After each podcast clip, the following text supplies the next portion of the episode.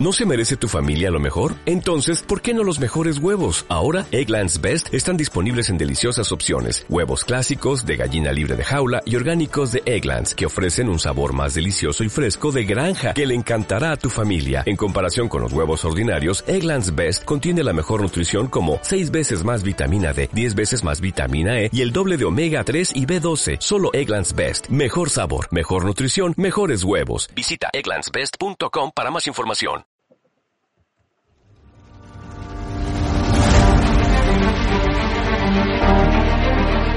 Muy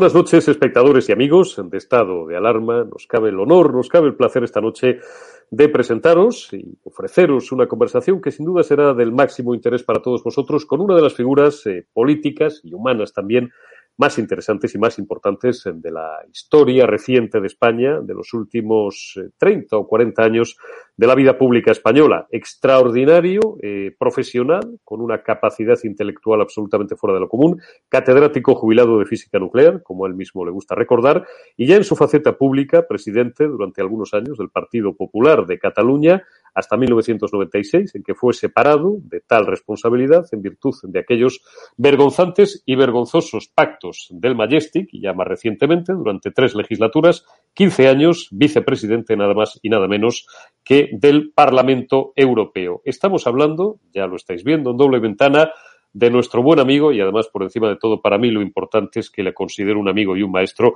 Alejo Vidal Cuadras. Muy buenas noches, Alejo.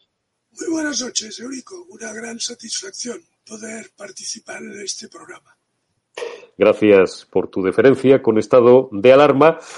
La primera pregunta te la voy a hacer, Alejo, pues eh, a saco, como diría un castizo, y prácticamente sin anestesia. Eh, ¿Qué le está pasando a España? Digo sin anestesia porque la situación eh, pues dista mucho de ser no ya óptima, de ser ni siquiera medianamente respirable para una convivencia mínimamente normal, en libertad y en democracia, y con un respeto a las normas fundamentales del Estado de Derecho más que dudoso, eh, habida cuenta, y eso lo hace más preocupante si cabe, de que esta falta de respeto por esas eh, elementales normas vienen, en la mayoría de las ocasiones, inspiradas por el poder establecido, por el gobierno socialcomunista eh, que tenemos desde hace ya casi dos años. ¿Qué nos pasa, Alejo? Bueno, en primer lugar, para, para entender una situación, en este caso una determinada coyuntura histórica. Eh, nunca hay que hacerlo desde lo inmediato, desde, desde, lo, desde lo coyuntural, ¿no? Hay que hacerlo con visión, de, visión histórica. La situación actual es eh, muy preocupante. Yo diría que alarmante, porque España es una nación, una antigua nación europea, un Estado miembro de la Unión Europea, que teniendo un enorme potencial humano, físico, de talento, eh, económico, eh, podría ser una de las grandes, de las grandes potencias de la Unión Europea. Eh, podría ser, yo diría, eh, una, un ejemplo para los otros Estados miembros en cuanto a creación de riqueza, en cuanto a belleza del paisaje, en cuanto a patrimonio histórico, en cuanto a creatividad de sus ciudadanos. Lo tenemos todo, Eurico. Hemos sido bendecidos, como decía San Isidoro de Sevilla ya hace tantos siglos, ¿no? Eh, y estamos autodestruyéndonos. Estamos en un estado incomprensible, eh, inaudito, de autodestrucción. Es decir, España está en una fase en que hay un serio riesgo de ser liquidada como nación.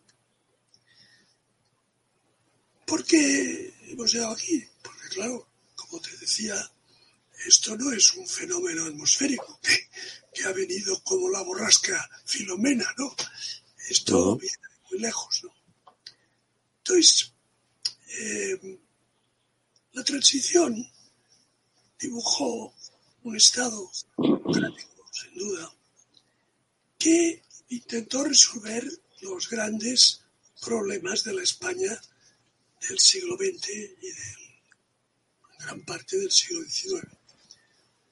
El problema militar, supeditar el poder militar al poder civil. el, el problema clerical, es decir, clericalismo, anticlericalismo, el papel de la Iglesia en la sociedad, en la educación. Problema social, grandes desigualdades sociales, elevando los índices del alfabetismo. Piensa lo que era la España de los años 30, ¿no? Las diferencias de renta eran realmente difíciles de soportar. Por esto había tantas tensiones sociales. ¿no? Mm. Y después teníamos el problema de la forma de Estado, monarquía-república. Es decir, unos monárquicos, otros republicanos. Y eso creaba también grandes conflictos en, desde la restauración canovista en adelante. ¿no? Y después había un último problema, que era el problema territorial problema de los separatismos. Cataluña, el País Vasco, pues alumbraron movimientos sociales, políticos, culturales muy fuertes que pretendían, pues, si no una autonomía prácticamente completa, pues ya descaradamente tener un Estado propio y deshacer, fragmentar España. La transición se hizo entre mm, reformistas del antiguo régimen autoritario, franquista, y eh, oposición democrática clandestina o en el exilio. Y, bueno, pues se llegó a un acuerdo, se llegó a un acuerdo. Y todos los problemas que he enunciado, más o menos, ahora la cosa está peor, pero más o menos se les buscó una solución equilibrada. Militar, al confesional, a forma de Estado. Es decir, para todos se buscó una manera de que eh, se llegara a un equilibrio de intereses que permitiera la solución pacífica a los conflictos. Es decir, donde los anarquistas y pistoleros de la primera mitad del siglo XX pues llenaban las calles de Barcelona de, sangre y de fuego, Todo eso se, se solucionó. Se puso un rey que no tiene poder ejecutivo ni legislativo, que es un rey que arbitra, que modera, que encarna, que representa. Y pues los militares se sometieron al poder civil de manera casi unánimemente disciplinada. Y digamos que todo iba bien encauzado, Pero se cometió un fallo garrafal, un fallo de concepto. Y de ese fallo de concepto vienen los males actuales. El problema territorial se solucionó de la peor manera posible. Porque se dijo, los la izquierda opositora al franquismo veía a los nacionalistas como compañeros de viaje, como hermanos en la lucha contra el franquismo. Y el régimen reformista franquista tenía el complejo de los 40 años de dictadura y claro, quería, quería hacerse perdonar. ¿no? Y entonces, ¿qué pasó? Dijeron, bueno, vamos a cambiar la estructura del Estado. Vamos a pasar de un Estado unitario, descentralizado administrativamente, pero, pero unitario, con un poder uh -huh. fuerte, como Francia, como Suecia, como Portugal. Uh -huh. Y vamos a, vamos a hacer un Estado pseudo federal. Es decir, vamos a crear el llamado Estado de las Autonomías, que en términos de teoría política es una poco, un poco sui generis, ¿verdad? Uh -huh. Pero de hecho es un Estado federalizado o federalizante. Uh -huh. Y vamos a generalizarlo para que nadie tenga problemas de celos y vamos a generalizar. Café para todos.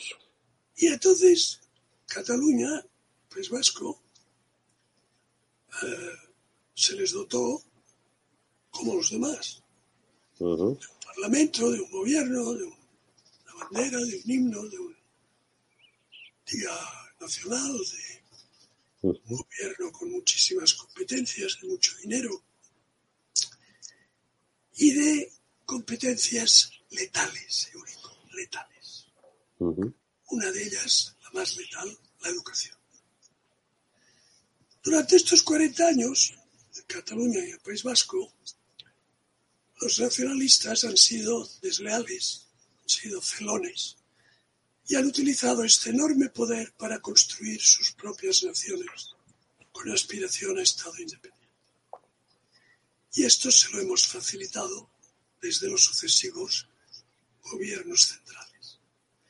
Porque tanto el Partido Popular como el Partido Socialista, lejos de cerrar filas para defender la nación, siempre que han necesitado la ayuda en el Parlamento Nacional una fuerza que les diera estabilidad parlamentaria, han acudido al enemigo interno de la nación y le han dado todos los instrumentos para que avanzase en su proyecto de destrucción de España. A eso se añadido... Pero eso hubiera sido tan fácil, Alejo. Perdona. Uh -huh. No, que a eso se ha añadido otro error de concepto gravísimo que combinado con el anterior ha sido ya mortal, que es el estado de partidos. España no es una democracia constitucional sana. Es una partitocracia, donde las cúpulas de los partidos cooptadas, uh -huh. partidos sin democracia interna, por supuesto, son grupos de interés eh, que tienen un líder, una cúpula, que hace las listas electorales y uh -huh. coloniza todos los órganos del Estado.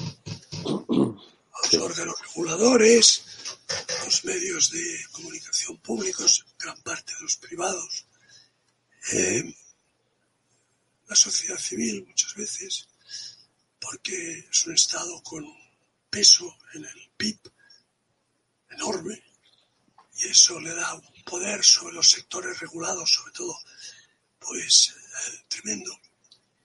Y esas cúpulas cooptadas, oligárquicas, de los partidos han hecho del Estado su feudo. Y eh, inmediatamente ha aparecido la corrupción. La corrupción en el PSOE, en el PP, Convergencia. Una corrupción que ha rozado lo sistémico. Porque claro, cuando, cuando tú distraes del presupuesto público 700, 800 millones de euros para comprar voluntades o para enriquecerte personalmente, como pasó en Andalucía, pues, esa es corrupción, si no sistémica, casi sistémica. Los famosos casos del PP. Y después, Convergencia, que era una máquina de robar. O sea, Convergencia era una máquina de saqueo del presupuesto. Curiosamente, el gran padre de la patria catalana, que se llenaba la boca con el origen carolingio de Cataluña, que la hacía distinta a visigodos como tú y como yo, ¿no? Seres, seres, inferiores, ¿no? Eh, y que, bueno, pues decía que Cataluña era uno de los cuatro motores de Europa y tal. Todo eso era una, una farfolla para encubrir su enriquecimiento escandaloso e ilícito de él, de su familia y de sus allegados y de sus clics, eh, de, sus grupos eh, que le sostenían, con la colaboración cobarde y abyecta de la sociedad civil catalana y del empresariado catalán. Por tanto, para resumir, la combinación de un Estado en el que a sus peores enemigos internos le ha dado todos los instrumentos para ser destruido, con un Estado partitocrático que ha desvirtuado, que ha degradado el concepto de democracia hasta el punto de invalidarlo, nos ha traído hasta aquí. Y después ya ha venido la explosión de la derecha, la fragmentación de la derecha, la fragmentación de la izquierda, y la aparición de, bueno, pues de este comunismo o neosocialismo del siglo XXI chavista, que tiene como propósito la, la destrucción de la economía de libre empresa, para transformar España en una población de gente dependiente del Estado, sin criterios, sin educación, y que obedezcan al líder único y al partido único. Este es el sueño húmedo de Pablo Iglesias. Este es el panorama y estas son las causas y, esta es la etiología en términos médicos de lo que ha, de lo que ha sucedido, querido Eurico. Y ahora estamos en la peor de las situaciones, porque frente a este separatismo mm, implacable que tiene como objetivo confesado y explícito y tiene una enorme mayoría en el Parlamento catalán, de eh, separar a Cataluña de España, de amputarla. Y frente al eh, neocomunismo eh, de Pablo Iglesias, que ha sustituido el marxismo clásico por la lucha de minorías airadas que todas pretenden tener derechos eh, inalienables y absolutamente urgentes e inaplazables, como pueden ser pues, ocupas, LGTBI, eh, es decir, todo lo que a la sociedad la destruye. Por ejemplo, ahora dicen que es libertad de expresión, pues el poner ciudades en llamas. Sí. Y la pobre policía, que está sujeta por un régimen, un Estado de Derecho garantista, tiene que dejarse pegar, dejarse dar patadas en la cabeza, porque tienen miedo de que si le dan con la porra, que es lo que tienen que hacer, se pueden ver en un lío. Entonces es un estado inerme, Eurico. Es un estado inerme. Es un estado que se ha desarmado a sí mismo Y además, por las razones que te decía, partitocracia y eh, dotar a los peores y más implacables enemigos internos de todos los instrumentos para destruirnos, pues hemos llegado a donde estamos. Y eso combinado con la presencia del gobierno de ese neocomunismo posmoderno y disolvente y un presidente de gobierno que no tiene en su cabeza más que una idea que es conservar el poder y la desaparición del Partido Socialista como partido nacional para transformarse en una organización al servicio de un aventurero sin escrúpulos, pues dibuja un cuadro que yo calificaría de desolador. Y espero haberte, bueno, por lo menos puesto en situación. Has hecho una exégesis absolutamente brillante, como todas las tuyas, muy completa, eh, demoledora, pero es que esa es la realidad. Eh, yo conversaba hace algunas semanas con Paco Vázquez, gran amigo también personal y gran amigo de esta casa, alcalde que lo fue eh, muchos años. Y, y, amigo tuyo, alcalde muchos años de una gran ciudad, maravillosa ciudad como La Coruña, que ha tenido, sí, que ha tenido uno de los puestos más bonitos para todos los que nos apasiona la diplomacia, que es ser nada más y nada menos que representante de España ante la Santa Sede y coincidía bastante en el diagnóstico que es demoledor, es brutal, pero es real porque es lo que tenemos delante. ¿Cómo hemos llegado hasta esta situación? Pues tú lo has descrito magistralmente. ¿Qué problema tenemos? Pues, eh, hombre, yo no me quiero poner apocalíptico, pero es que eh, el gobierno, pretendidamente por algunos legítimo, entre comillas, de la Segunda República, yo creo que pierde toda su legitimidad cuando pierde la capacidad de eh, hacer lo primero que tiene que hacer y primordial un gobierno legítimo de cualquier nación, cuál es garantizar el orden público y la seguridad y la libertad de todos sus ciudadanos, que para eso tiene el monopolio de la violencia legítima, ¿no? Tú antes hablabas de los... Y la propiedad, Eurico, la propiedad. Y la propiedad privada. Ya, ni eso está garantizado. Ni eso está garantizado, ni la seguridad jurídica de los contratos. Es un país, España ahora mismo, y tenemos amigos que eh, inversores que están llevándose su dinero de una forma, por supuesto, legal fuera de España, en la medida en la que pueden, porque aquí ha dejado de haber seguridad jurídica, digámoslo con toda claridad. Y no te digo ya de los inversores extranjeros que huyen de España como de la peste. Este país eh, es el menos atractivo de Europa ahora para venir a vivir, para invertir. Claro para tener un proyecto a desarrollar, porque combina todo lo que horroriza al inversor y a la persona de talento, que es inseguridad física, inseguridad jurídica, eh, degradación del derecho de propiedad, inestabilidad política gravísima y absoluta falta de previsibilidad. Totalmente. ¿Quién va a poner un euro aquí, Eurico? Absolutamente nadie. Pero es que el... Has hablado de los que no, de los que, de los que se llevan el dinero. Y el que puede, porque claro, gente modesta como tú y como yo, que tenemos, Evidentemente. tenemos una casa que hemos comprado con toda una vida de esfuerzo, tenemos unos ahorrillos, ¿verdad? Unos ahorrillos que, por cierto, no nos dan nada de, interés porque, porque están los tipos de interés como están, ¿verdad? A cero. Eh, tenemos unos ahorrillos que esta situación está haciendo perder valor, claro, porque, porque la bolsa con este cuadro no tiene visos de, de animarse mucho, ¿no? Está claro.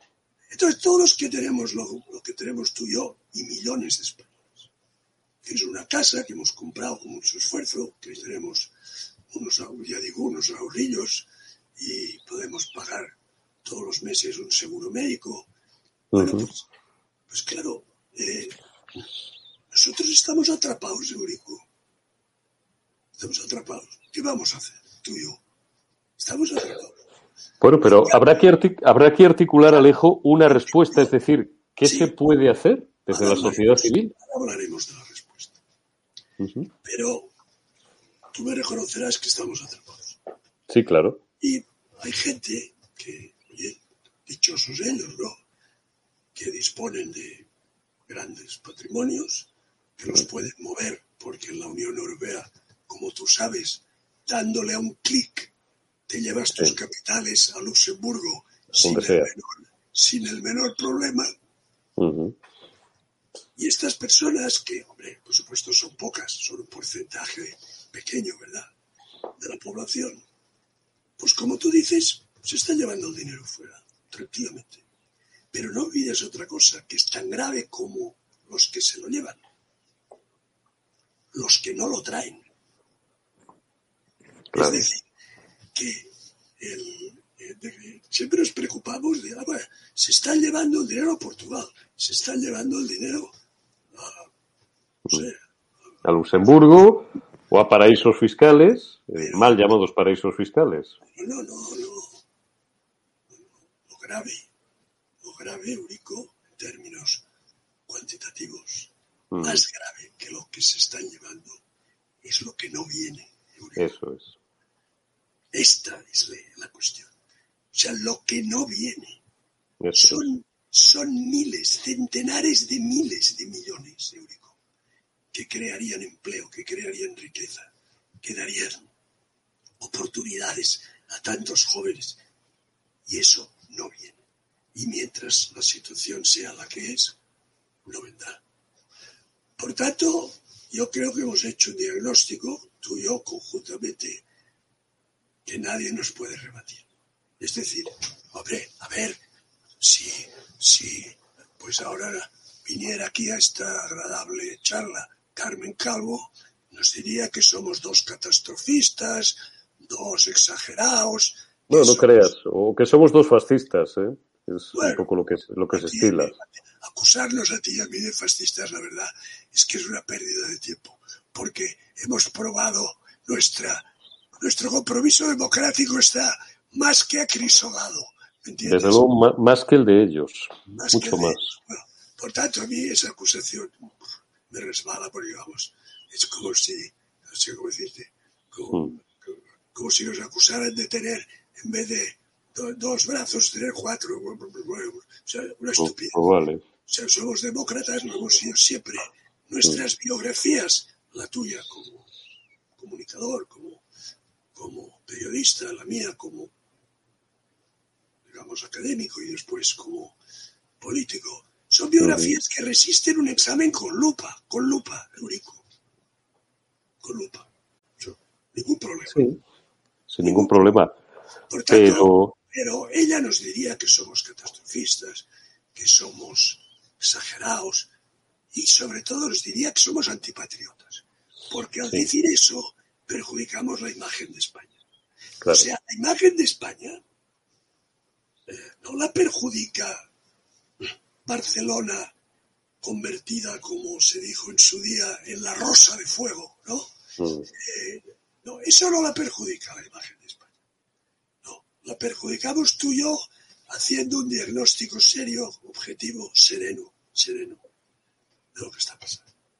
Entonces, claro, eh, yo he llegado a una conclusión muy,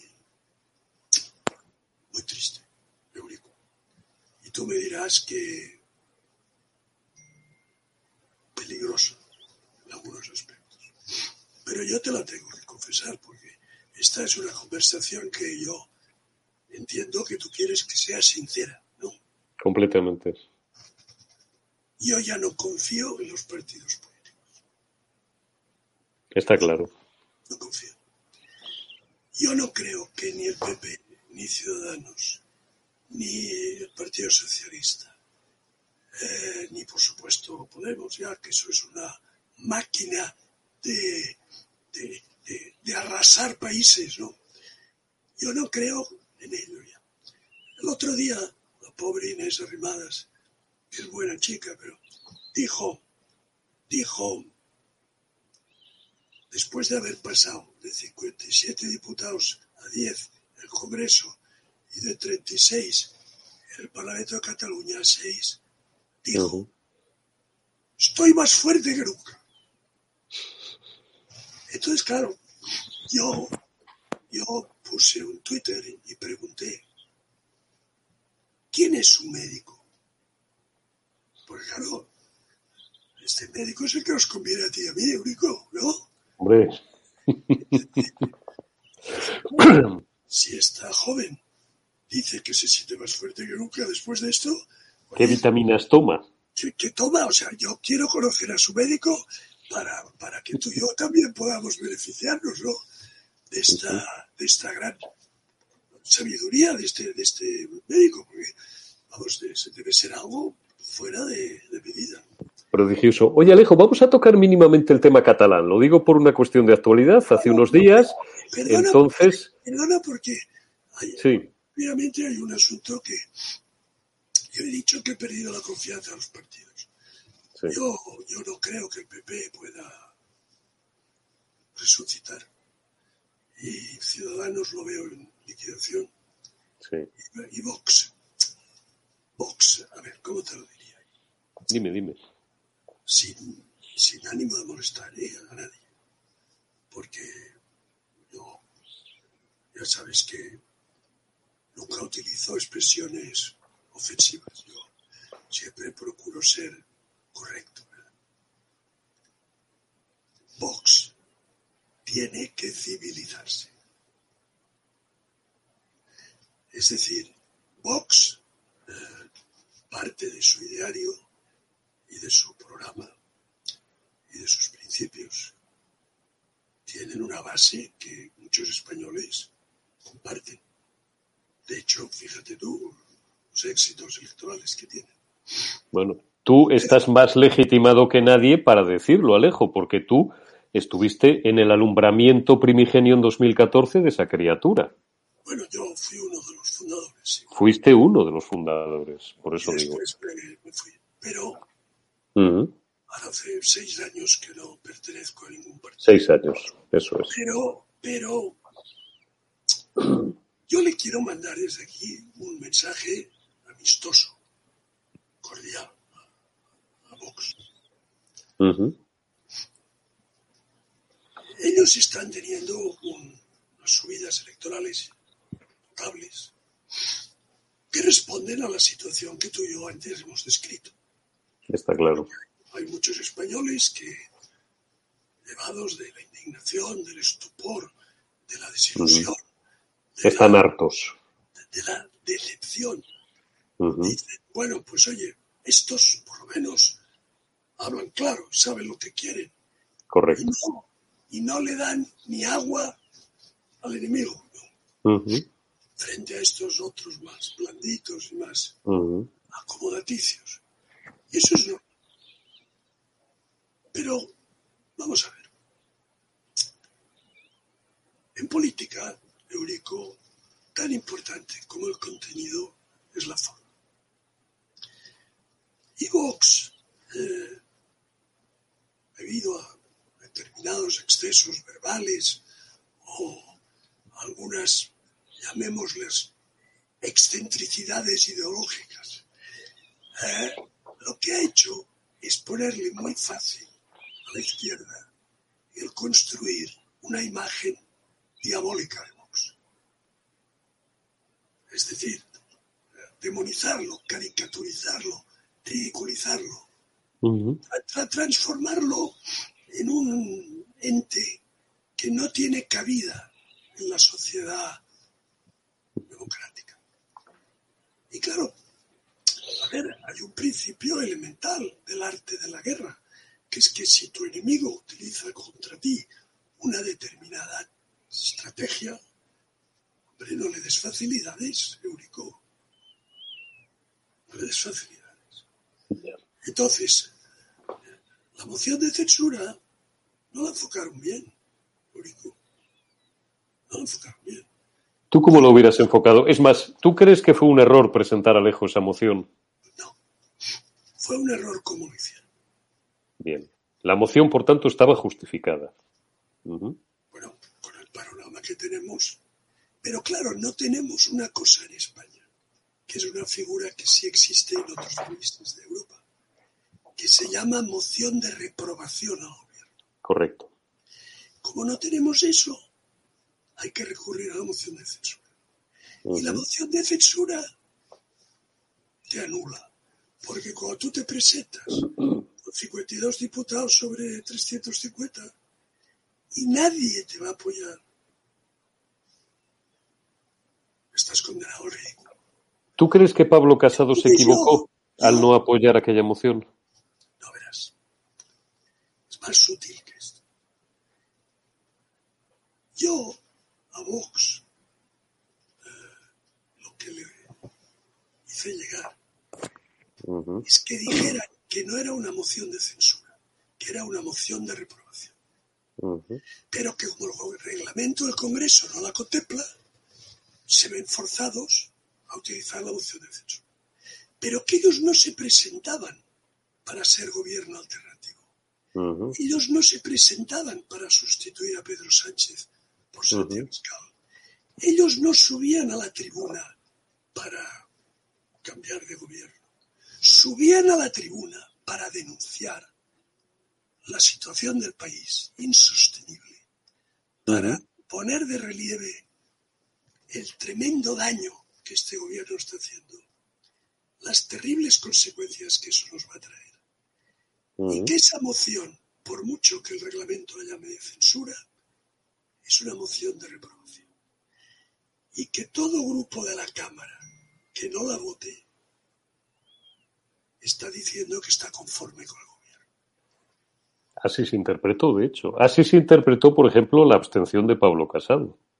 Y entonces, si ellos lo hubieran presentado así, tanto Casado como Primadas hubieran votado a favor.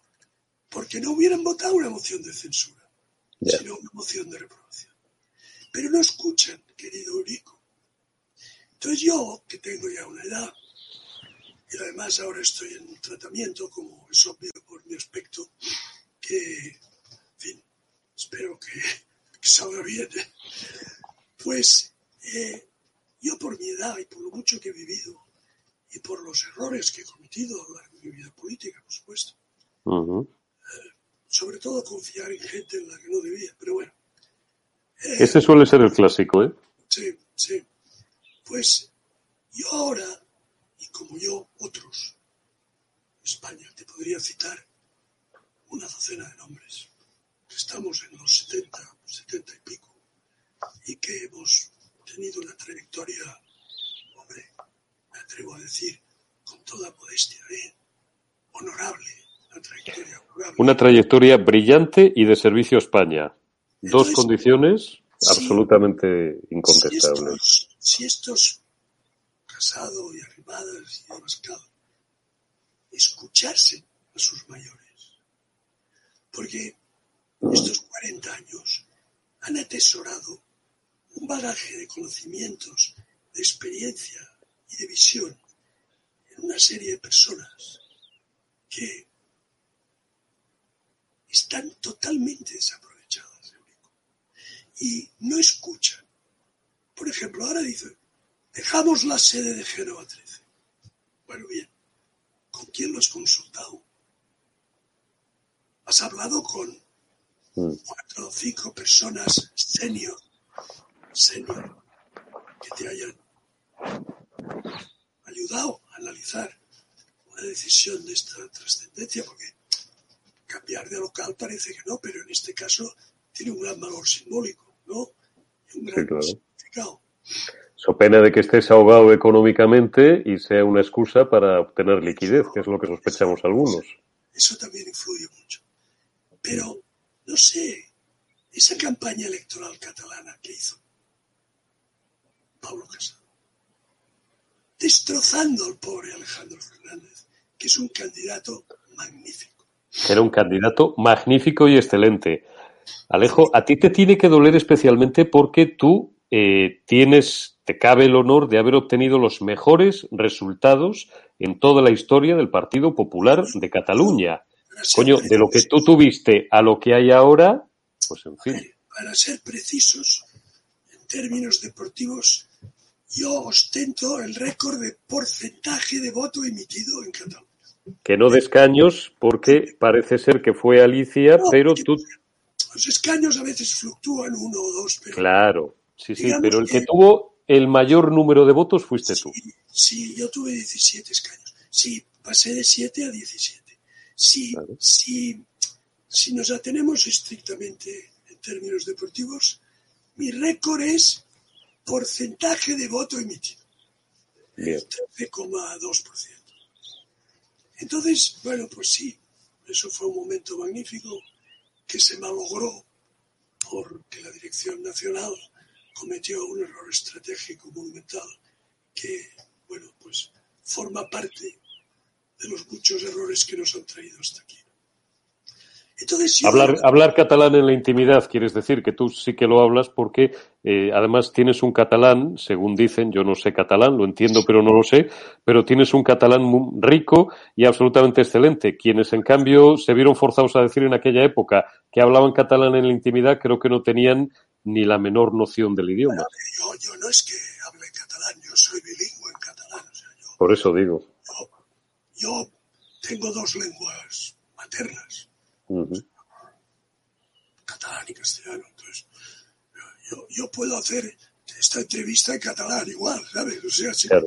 sin ningún problema. Yo te entendería, pero no te podría contestar. Como no te podría contestar tampoco quién decidió enseñarte la puerta de salida eh, a cambio de unos vergonzosos y vergonzantes pactos con, eh, bueno, pues un presunto delincuente, porque no tiene una condena firma, pero que le necesitaba para gobernar en Madrid. Te voy a, te voy a dar un dato íntimo, un dato íntimo. Cuéntame. no, Ahora que no nos oye casi nadie. te voy a dar un dato íntimo que demuestra la absoluta falacia del, del separatismo y del catalanismo este de secesión identitario. A ver, ¿tú conoces a Arcadis Paz? Mucho.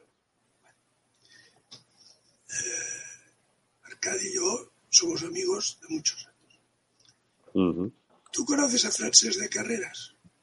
Sí. Y le tengo un respeto además tremendo, Vale, pues somos amigos, intelectual sobre todo y personal. somos amigos de muchos años. ¿Tú conoces a Juan Carlos Girauta? Sí, claro. Amigo mío de muchos años. Ujú. Y ahora te voy a dar el dato íntimo. ¿En qué lengua crees que hablamos nosotros, entre nosotros, cuando hablamos en privado? Si os juntáis para comer los cuatro en catalán, estoy convencido. No, estamos a dos o a tres. O, o sea, O a dos o a tres, bueno, en Bueno, catalán no. estoy convencido. perdona, o hablamos por teléfono. O, tal. o sea, nuestra lengua de comunicación. Te citaba estos tres porque son muy conocidos y son enemigos mortales, según los nacionalistas, ¿no? Ujú, Enemigos mortales de Cataluña somos todos nosotros, ¿no? sí. Pues yo, con Arcadi, con Girauta, con Francés de Carreras, con Xavier Pericay, te Ujú. podría citar docenas de nombres. Yo hablo siempre en catalán con ellos, siempre. No se nos ocurre nunca hablar en castellano. ¿Y sabes qué te digo? Que somos catalanes y españoles y además muy a gusto siendo las dos cosas a la vez de manera mutuamente enriquecedora, complementaria, simultánea y eso nos hace eh, superiores en el sentido humano y en el sentido eh, intelectual a los que se cierran en una sola lengua. ¿Me entiendes? Y Está claro. tú dices, ¿cómo puede ser que Alejo Vidal Cuadras, cuando llama por teléfono a Arcadio Espada, tengan largas conversaciones en catalán? Eso, hay mucha gente en Cataluña que se lo dirías y no lo creería. Pues, Ya, pero porque sois, porque sois bilingües, porque habéis nacido con la grandísima suerte de tener en la cabeza dos lenguas. Yo, que soy castellano, soy monolingüe, pero aprendí a admirar, a amar esa riqueza y a envidiarla los años en los que fui director en Galicia, porque mis mejores amigos de entonces, y muchos los conservo ahora, eran gallegos, sin ánimo de comparar, por supuesto, pero es exactamente lo mismo. Y de repente, pues cuando estábamos comiendo o tomando un vino o en una reunión agradable eh, de amigos en casa, pues fluían las dos lenguas de una forma indiscriminada. De repente iba a decir, a veces yo bromeaba, decía, es que hasta os insultáis, cuando os vais a insultar, pasáis del, castellano al gallego. Cuando os vais a decir algo bonito, os vais a amar, en el caso de alguna pareja de amigos, pasáis al gallego, del gallego al castellano. Es algo que fluye sin necesidad de hacer alarde de ello, ni que te lo impongan, ni absolutamente nada. Está en tu naturaleza. Ahora lo has dicho está en nuestra naturaleza. Es decir, claro. que eh, para mí, eh, como para estos amigos que te acabo de mencionar, con los que yo hablo mm, personalmente, en nuestras conversaciones personales, siempre en catalán, eh, la catalanidad forma parte de nuestro ser. Nadie te tiene que dar un carné de buen o de mal catalán. No, nuestra psicología, fíjate lo que te digo, nuestra mentalidad, nuestra sensibilidad, nuestros afectos, nuestros paisajes de infancia y de juventud. Somos, somos catalanes, pero de pura cepa, o sea, de pura cepa, mucho más que algunos conversos que circulan por el Congreso de los Diputados y por el Parlamento de Cataluña que francamente hacer un poquito el ridículo, ¿no? Entonces, a ver, la identidad, Eurico, la identidad es algo muy hermoso que no elegimos. Yo podía haber nacido en Bangkok y tú podías haber nacido en Estocolmo, pero la identidad que adquirimos en la cuna, en la infancia, en la escuela, en la familia, en los amigos, sobre todo en la etapa primera de nuestra vida. Después ya procuramos ampliar horizontes, como es natural, y hablar otros idiomas. Pues eso es algo natural, es algo hermoso, es algo que te enriquece, es algo que debería utilizarse siempre en sentido positivo. Es como si tú tuvieras una plataforma en la cual te asientas y desde esa plataforma saltas al, exterior, al resto del mundo. ¿Comprendes? Por eso la identidad eh, cultural, lingüística, histórica, sentimental eh, es necesaria, es hermosa, es, es buena. Pero claro, cuando la transformas en el valor supremo, que lo pones por encima de la libertad, la igualdad, y la justicia, entonces se transforma Eurico en una doctrina aberrante que conduce. Y en un arma que, letal. Que conduce, a los mayores horrores que ha vivido la historia de Europa de los últimos dos siglos. Entonces, claro, eh, todas estas ideas que, en fin, yo creo que estamos exponiendo con claridad y que ojalá tengamos muchos seguidores de este programa. Los tenemos. compartan pues eh, pueden ayudar a mucha gente a entender las cosas. Te quería preguntar, Alejo, porque hemos hecho referencia a las elecciones catalanas, a las recientes elecciones catalanas. Vox ha dado un sorpaso, no solamente al Partido Popular, sino en conjunto al Partido Popular y a Ciudadanos. Pero a mí me interesa más la lectura de estos resultados en clave nacional que en clave catalana. Eh, si cabe, porque creo que tienen mucha más trascendencia, corto, a medio e incluso a largo plazo. ¿En qué situación queda la derecha española ahora mismo, Alejo? Bueno, vamos a ver, la derecha tampoco es homogénea. Es decir, vamos a decir... Entendiendo por tal, desde un centro derecha liberal, moderno, que tú conoces muy bien, porque has estado muchísimos años en el Partido Popular, hasta una derecha, si quieres, más conservadora o más ultraconservadora, dicen algunos, como puede ser Vox. Más que etiquetas, yo siempre describo por contenidos. Eh, las etiquetas son reduccionistas siempre y empobrecedoras. Yo nunca etiqueto. Yo describo.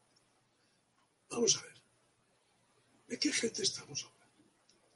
Gente que cree, primero, en el orden constitucional. Gente que cree en el imperio de la ley. Gente que cree en la economía de libre empresa. Gente que cree que, hombre, unos impuestos excesivos son malos para la economía. Gente que cree que han de existir garantizados derechos y libertades propios de las democracias. Libertad de asociación, de expresión, de, de culto. Gente que cree que nadie ha de ser discriminado por su renta, por su condición sexual, por su origen, por su raza. Eh, gente que cree en el proyecto europeo. En fin, es un proyecto que con sus defectos es el mejor invento que ha hecho en muchos años la humanidad. Eh, gente que cree en la seguridad física y jurídica. Gente que cree en la independencia del Poder Judicial. Toda esta gente, toda esta gente, pues hoy está huérfana. Está huérfana. Está huérfana porque la oferta electoral que se le presenta la ha decepcionado mucho, muchas veces. Y está desmotivada, está desilusionada. Y esto te explica el resultado catalán. Entonces, ¿qué, qué hay que hacer? Mira, yo ahora voy a hacerte un planteamiento que no, no es de un realismo inmediato como posibilidad, pero sí como horizonte, como horizonte. España pasó por momentos eh, a lo largo de su historia donde estuvo peligro de, de desaparecer. Por ejemplo, eh, la invasión musulmana del siglo VII. Hoy podríamos, tú y yo, no ser españoles. Podríamos ser otra cosa. Sí. Podríamos. sí, podríamos. Y llevar un turbante. Sí, Sí. podríamos. Podríamos ser como los tunecinos, los, los argelinos, ¿no? Bueno. Mm. Después hubo otro momento, otro momento difícil, que fue la invasión napoleónica. Podíamos haber también perdido a nuestra España y ser los siervos de un tirano extranjero. Después está 1931, donde Ujú. los inicios de la República casi se llevan por delante a España. Estuvo 1934, donde efectivamente eh, España también peligró como tal nación. Y lo que vino después ya fue, pues, el máximo horror, el enfrentamiento entre españoles, entre hermanos, esa guerra fratricida, seguida de 40 años de ausencia de democracia. Por tanto, hemos pasado por pruebas duras y las hemos superado, pero no han sido las élites las que las han superado. Ha sido el buen pueblo español. El buen pueblo español que en las montañas de Asturias dijo hasta aquí. Y empezó ocho siglos, ocho siglos, hasta que recuperó a España para Occidente y para la cristiana. Y tampoco fueron los eh, de la camarilla del rey, ni los ilustrados, eh, con toda su sabiduría, los que salvaron la situación cuando nuestra familia real, humillada en Bayona, se puso a los pies del tirano. Fue un alcalde que dijo, hasta aquí hemos llegado. Y se montó lo que se montó. Claro El alcalde de Móstoles. Claro que nos ayudaron los ingleses, pero, pero lo hicimos, pero lo hicimos. Y después, bueno, pues la República, España estuvo a punto de desaparecer. Y en esta ocasión ya el remedio fue,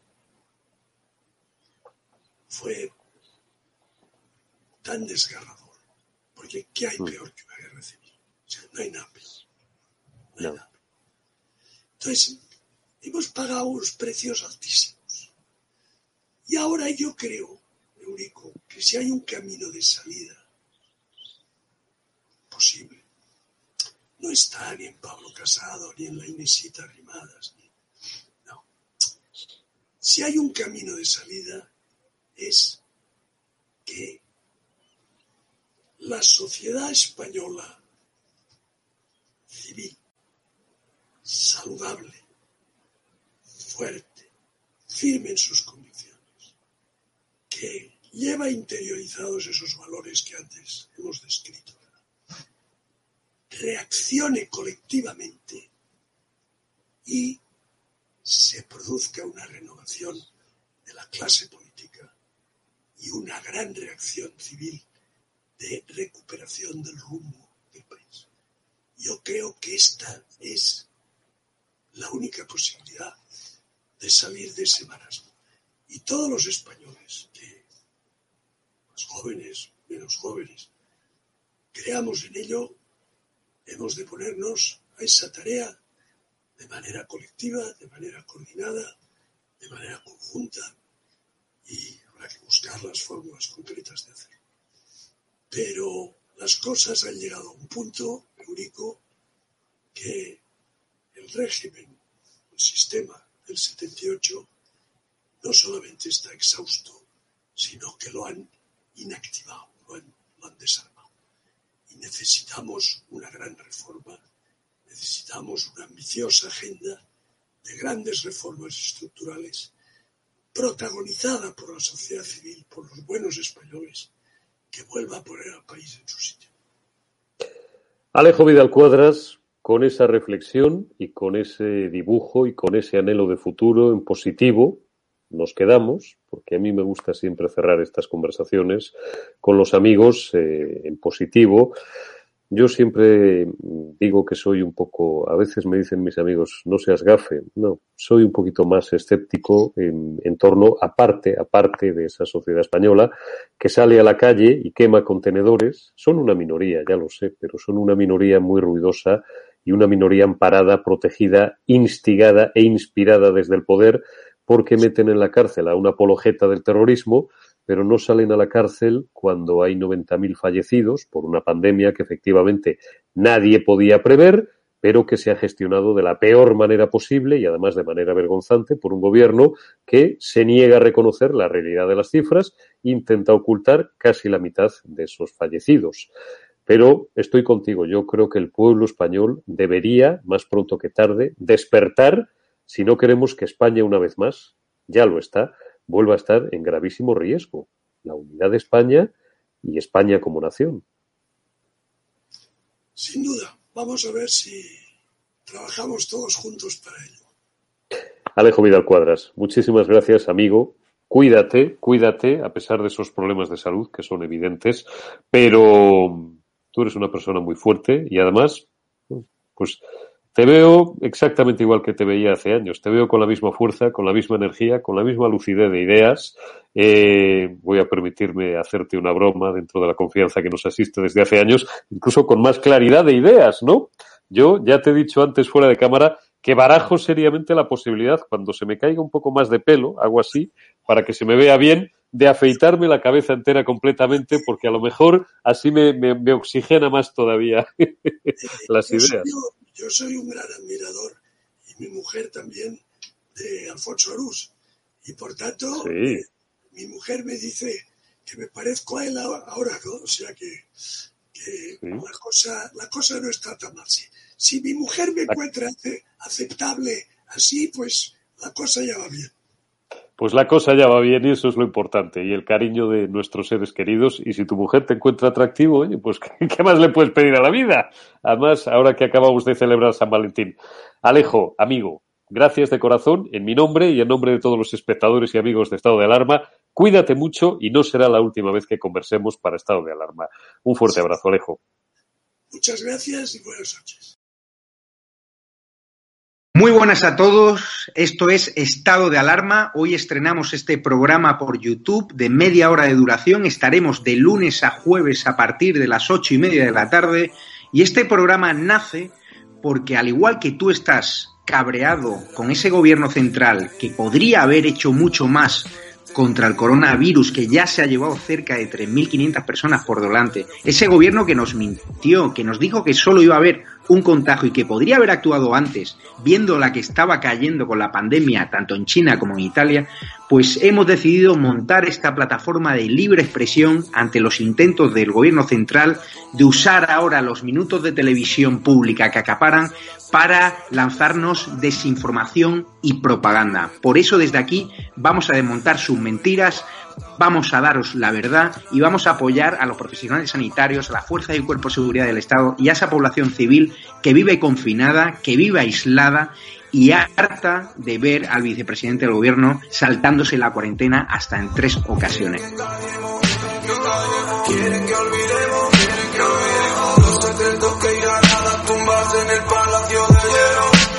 Muchas almas vuelan a diario, millones de velas en los santuarios, demasiadas cruces en el calendario, un país entero contra un adversario, hospitales con mares de voluntarios, todos los balcones llenos en mi barrio, aplausos que se escuchan hasta el planetario para ángeles vestidos de sanitarios. Nos está costando respirar. Nuestro mundo paró de girar. Ya. Ellos no nos cuentan la